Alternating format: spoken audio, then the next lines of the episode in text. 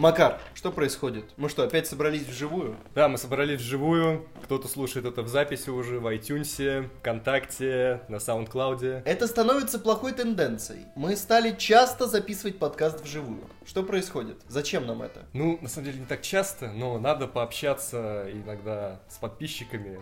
В общем, это наш традиционный, уже скоро будет практически снова еженедельный, на самом деле нет, подкаст «Кино Огонь». Мы его пишем вживую, мы ведем прямую трансляцию в Инстаграме, но очевидно, если вы слушаете этот эфир в записи в группе ВКонтакте в iTunes или на SoundCloud, где мы выкладываемся, очевидно, что вы э, опоздали на эту прямую трансляцию. В общем, что мы сегодня обсуждаем, Макар? Мы сегодня поговорим о фильме «Аннигиляция», ну и обсудим какие-то новости. Думаю, быстренько будет динамично, всем понравится. Погнали.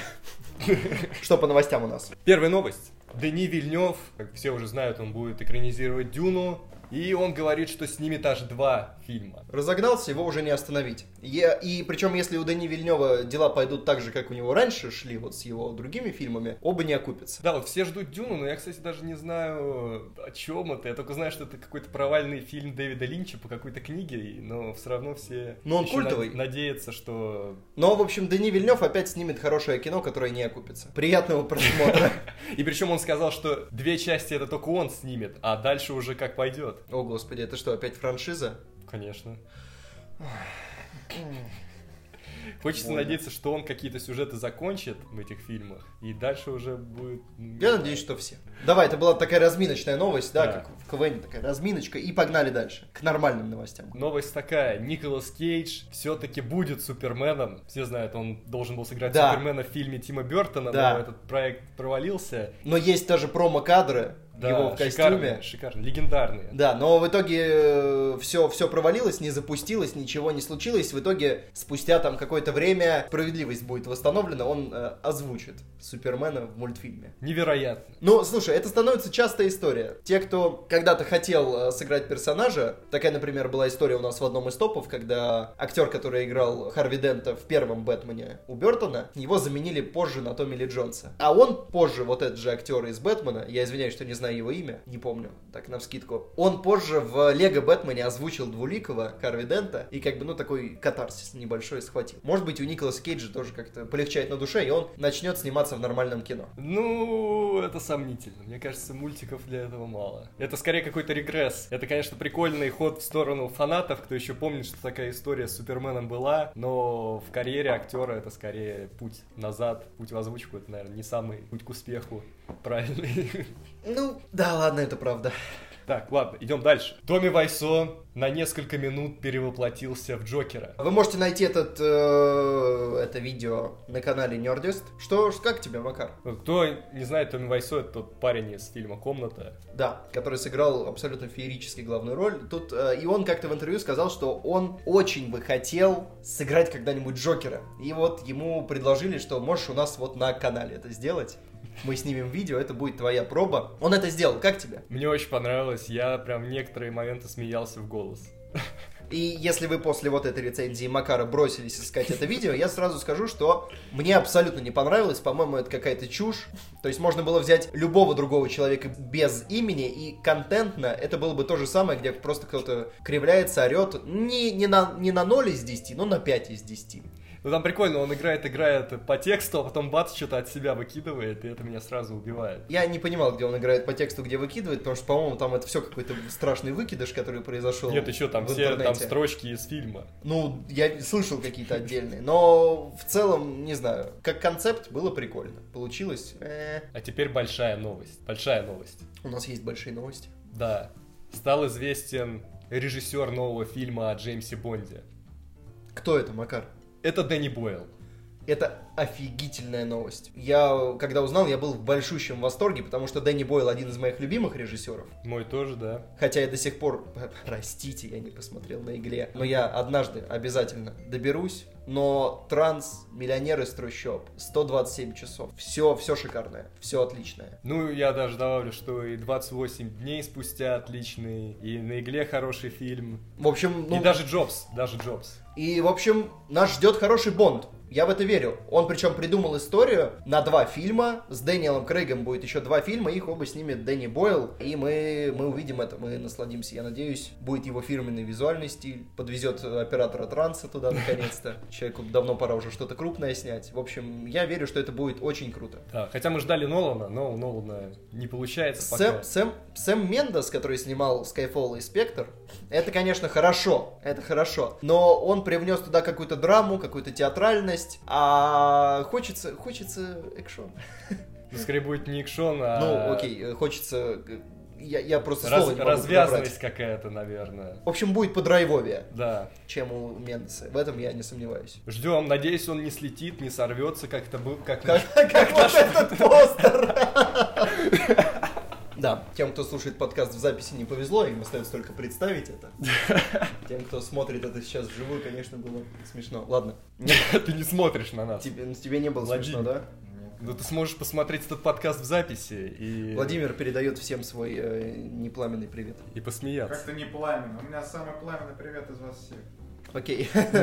Что дальше, Макар? Дальше прошли тестовые показы фильма «Дэдпул 2». Ну что, все в восторге? Зрители недовольны. Говорят, затянуто на полчаса, мало экшена, мало юмора, какие-то персонажи выкинуты. Понятно, что пока верить особо этому нельзя. На то это и тестовый показ. Можно что-то отрезать, перемонтировать, переклеить, доснять, убрать усы у главного героя. Вот, и все вот это вот. Но тестовые показы Дэдпула не убедили. Я надеюсь, что у них и достаточно материала и времени, чтобы успеть все переделать. Давай скажем, что фильм выходит в середине мая, Что очень скоро. что очень скоро, а сейчас как бы уже, да, вот середина марта, то есть у них два месяца. Ну, это не важно, у Ридли Скотта было еще меньше, Ну, когда он менял актера. Да, да, но тут все-таки дела посерьезнее. Если весь фильм как-то затянут, его нужно коцать, могут просесть какие-то сюжетные линии, логические дыры появятся. В общем, печально, пока туманна судьба Дэдпула 2, но я надеюсь, что они выберутся. Да, его снимает режиссер первого Джона Уика и этой... Дэвид Лич. Взрывной блондинки, Если да. я- Да, да, да, да, да. Я хорош, давай. Собственно говоря, все по новостям. Мы сегодня скорострельно проходимся, пробегаемся. Зато смонтируется подкаст быстрее. Да, и вот от новости про тестовый показ переходим К новости про тестовый показ, да? А точнее к фильму, к фильму, который тестовые показы пытались погубить, но у них не получилось. Да, но они погубили его прокатную судьбу. Да. В общем, это фильм «Аннигиляция». Если вы слышали про такой фильм с Натали Портман, э, это научная фантастика от режиссера Алекса Гарланда, который снял «Из машины». И И он сценарист «Пекла» 28 дней спустя, как Да. раз Дэнни Бойла. И, в общем, у фильма тяжелая судьба. Его э, сняла компания, я не помню, Paramount, нет? Я что-то не Я вот, я, в общем, тоже подзабыл. В общем, компания, которая сняла его после тестовых показов, отказалась давать его в прокат. Они выпустят его, а выпустили в ограниченный прокат в США, На две недели. в Китае, да, а во всем остальном мире его доверили Netflix. Точнее, Netflix выкупил. Выкупил, Там да. где-то В 50 общем, на уже 50. готовый фильм, который Netflix не снимал, но они приобрели права на его показ в мире, фактически. И поэтому до кинотеатров он не добрался, но его вы уже можете абсолютно легально или абсолютно нелегально э, посмотреть в интернете. А стоит ли, Макар? Это пока лучший фильм 2018 года. Понятно, времени прошло немного, но это даже, возможно, лучше многих фильмов, которые боролись за Оскар. Это очень серьезное, большое кино. Очень интересное. Я слышал, что оно во многом похоже на «Бегущего по лезвию». Только если... Ну, концеп... не, не, э, не по сути, а по судьбе. Научная фантастика с какими-то философскими теориями, которая в прокате, в общем, пролетела как фанера. Ну, да, если по этим параметрам, то да, близко. На самом деле он больше похож на смесь Сталкера. Про это тоже говорили. Тарковского, да. И под покровом ночи. Это интересно. Это очень интересный симбиоз. Правда, ну, это такой сталкер, где, ну, хоть что-то происходит. Давай расскажем, о чем фильм. Фильм рассказывает о том, что упал метеорит, и в том месте, куда он упал, образовалась некая зона X, где происходят какие-то аномальные явления. Туда отправляют отряды, но они не возвращаются. И так в течение года. Главная героиня, ее играет Натали Портман, бывший военный, но на момент начала фильма, она уже преподаватель в университете. Отошла от дел, как говорят. Да, и ее муж был в одной из экспедиций, и он не вернулся. И тут он возвращается. Причем возвращается сразу домой, без... Не заглядывает к Пунктов. военным, скажем. Да, вот. Ну, и тут не буду спойлерить, история так развивается, что в итоге Натали Портман и отряду из еще четырех женщин нужно пойти в зону X. Ну, они все добровольцы, Мгм. им нужно пройти, узнать, что там происходит, дойти до центра, и найти, что происходит, и разобраться, и, может быть, как-то отменить эту зону X, разрушить. И тут начинается самое интересное, потому что зона X — это... Тут тоже, блин, сложно, без спойлеров. Страшно будет. Страшно. Вот, да, и, наверное, по сюжету уже все. Короче, зона X интересно, все, надо смотреть. Да. Потому что дальше, что не скажи, будет спойлером. Страшно будет в нескольких местах, прям реально очень жутко. Один момент прям такая расчлененка, а другой момент просто очень атмосферный, очень дикий, очень жуткий. Мотивируешь смотреть. Две-три сцены, и плюс к этому регулярно будут взрывать мозг всякими научными, ненаучными и фантастическими теориями относительно того, что происходит в этой зоне. И концовка как раз стала тем камнем преткновения на тестовых показах. Мне кажется, все понятно. Есть такая фантастика, где все закручивают, закручивают, закручивают, потом концовка, такой, а, что там, что произошло вообще? Здесь все понятно, все понятно. А почему тогда продюсеры от фильма отказались? А, кстати, продюсер-то не отказался, который основной, он как раз настоял на том, чтобы фильм не перемонтировали, Почему, да, почему студия отказалась, которая, в общем, Ну- пошла даже наперекор опытному продюсеру? Потому что этот фильм не динамичный, скажем так, он очень медленно развивается, там не так много зрелища, там показывают какие-то красивые визуальные моменты, но в целом это burner, который вряд ли будет там сильно шокировать аудиторию, заводить ее весь фильм. Говорят, говорят, что есть интересные философские идеи. Прям есть? Или Прям это- есть, Прям да. есть. Да. Там они, они позволяют трактовать фильм, наверное, в трех или четырех версиях. То есть вот первый уровень это фантастика, который вот ты смотришь и воспринимаешь его, ну, как фантастику. Второй уровень ты можешь воспринимать это как определенную драму там про Мы поняли. земные. Историю определенную драму. Да, да, да. Хорошо. Чисто земные проблемы. Ну, как под, под- под покровом ночи, да, там вот история, ты можешь воспринимать ее как какой-то детектив, да, сюжет с расследованием, а можешь воспринимать ее как вот иносказание. Двойное дно. Да, двойное дно. А здесь оно, возможно, двойное, тройное, четверное. Вот. Ну подожди, это как, э, по сути, как в «Маме» и в «Убийстве священного оленя». Да, но здесь э, как бы отсылки не на Библию, не на какие-то другие источники, а на жизненные ситуации, на психологию, на то, как человек меняется и так далее. В общем, я так понимаю, тебе понравилось. Мне очень понравилось. И этот фильм такой, он как установочный файл. Вот есть такие фильмы, которые ты смотришь, запоминаешь, и потом у тебя еще какое-то время он устанавливается в голове, раскрывается, и ты его по-другому понимаешь. Может быть, на какие-то вещи, которые были в фильме, смотришь по-другому. В общем, честно, я хотел посмотреть его до того, как ты начал про него говорить. Теперь я хочу посмотреть его еще больше. И, ну, сто процентов, где-то на следующей неделе я его отсмотрю. Я просто не успел, потому что большое расследование. Может быть, тогда поговорим детально уже по сюжету, по каким-то, ну, со спойлерами. Ну, да, может быть. Когда уже чуть-чуть пройдет времени, люди его отсмотрят. Посмотрите «Аннигиляцию». Да, но готовьтесь, это такое кино явно не для всех. Макар, какие оценки у «Аннигиляции»? Актеры, ну, 10, тут как бы они чисто инструменты истории. Они, на них здесь упор не сделан. Но они раскрывают историю, никаких претензий к ним нет. Натали Портман отлично, все остальные хорошо. Почему не поставить им 10? А атмосфера? Атмосфера 9. Тут подкачали такие вещи, как в графоне. И вот такая, знаешь, чисто шаблонная тупость героев главных. Потому что графон вот можно было сделать чуть-чуть потемнее, помрачнее, да, и он будет уже не так бросаться в глаза. Мгм. А тут он как бы, ты не понимаешь, то ли так надо, что все цветно, то ли вот это какой-то косяк, что они не докрутили, и как-то все кажется нереальным. Ты не можешь полностью погрузиться вот в то место, куда они пришли. И поэтому в ходе фильма, ну, прямо какой-то проникающий страх в тебя не входит. Мгм, хорошо. И сюжет. А, ну и вот насчет тупости героев, то что они часто отбрасывают те возможности, которые им дает этот мир, чтобы избежать каких-то опасностей, причем, ну, с каким-то глупым образом. И, ну, наверное, звуку я смотрел на пяти колонках, и, ну, что-то фона мало, мало атмосферы звуковой. фоновой. Мы сейчас про сюжет. Не, мы про атмосферу. Я уже про- А, сюжет, спрашивал про сюжет, сюжет. а, да. сюжет 10, 10, абсолютно 10 из 10. Да. Отлично. И общий балл.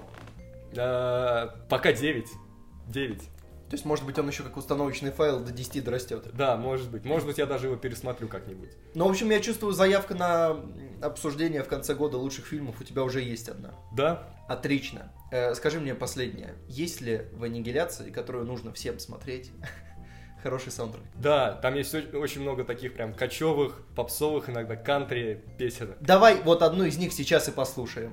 И Обязательно. на ней уйдем из этого подкаста. Он получился короткий, динамичный, э, и благодаря этому, возможно, мы чуть, ну, чуть быстрее его выпустим, чуть чаще выпуски, хоть и порегулярнее будут выходить.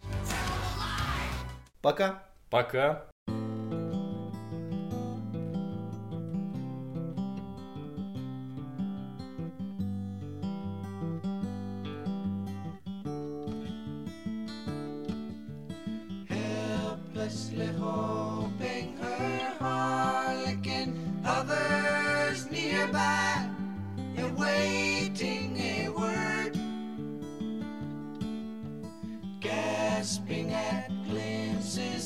Gentle true spirit.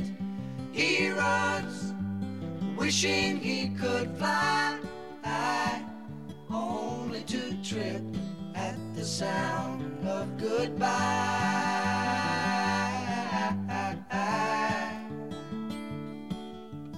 Wordlessly watching,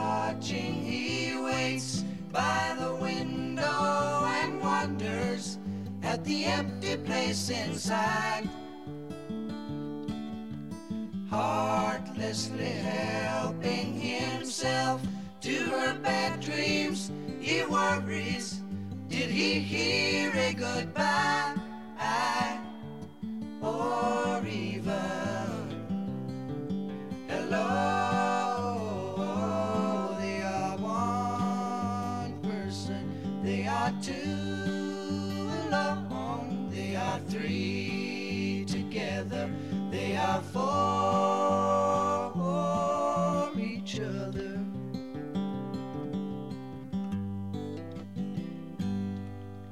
Stand by the stairway, you'll see something certain to tell you.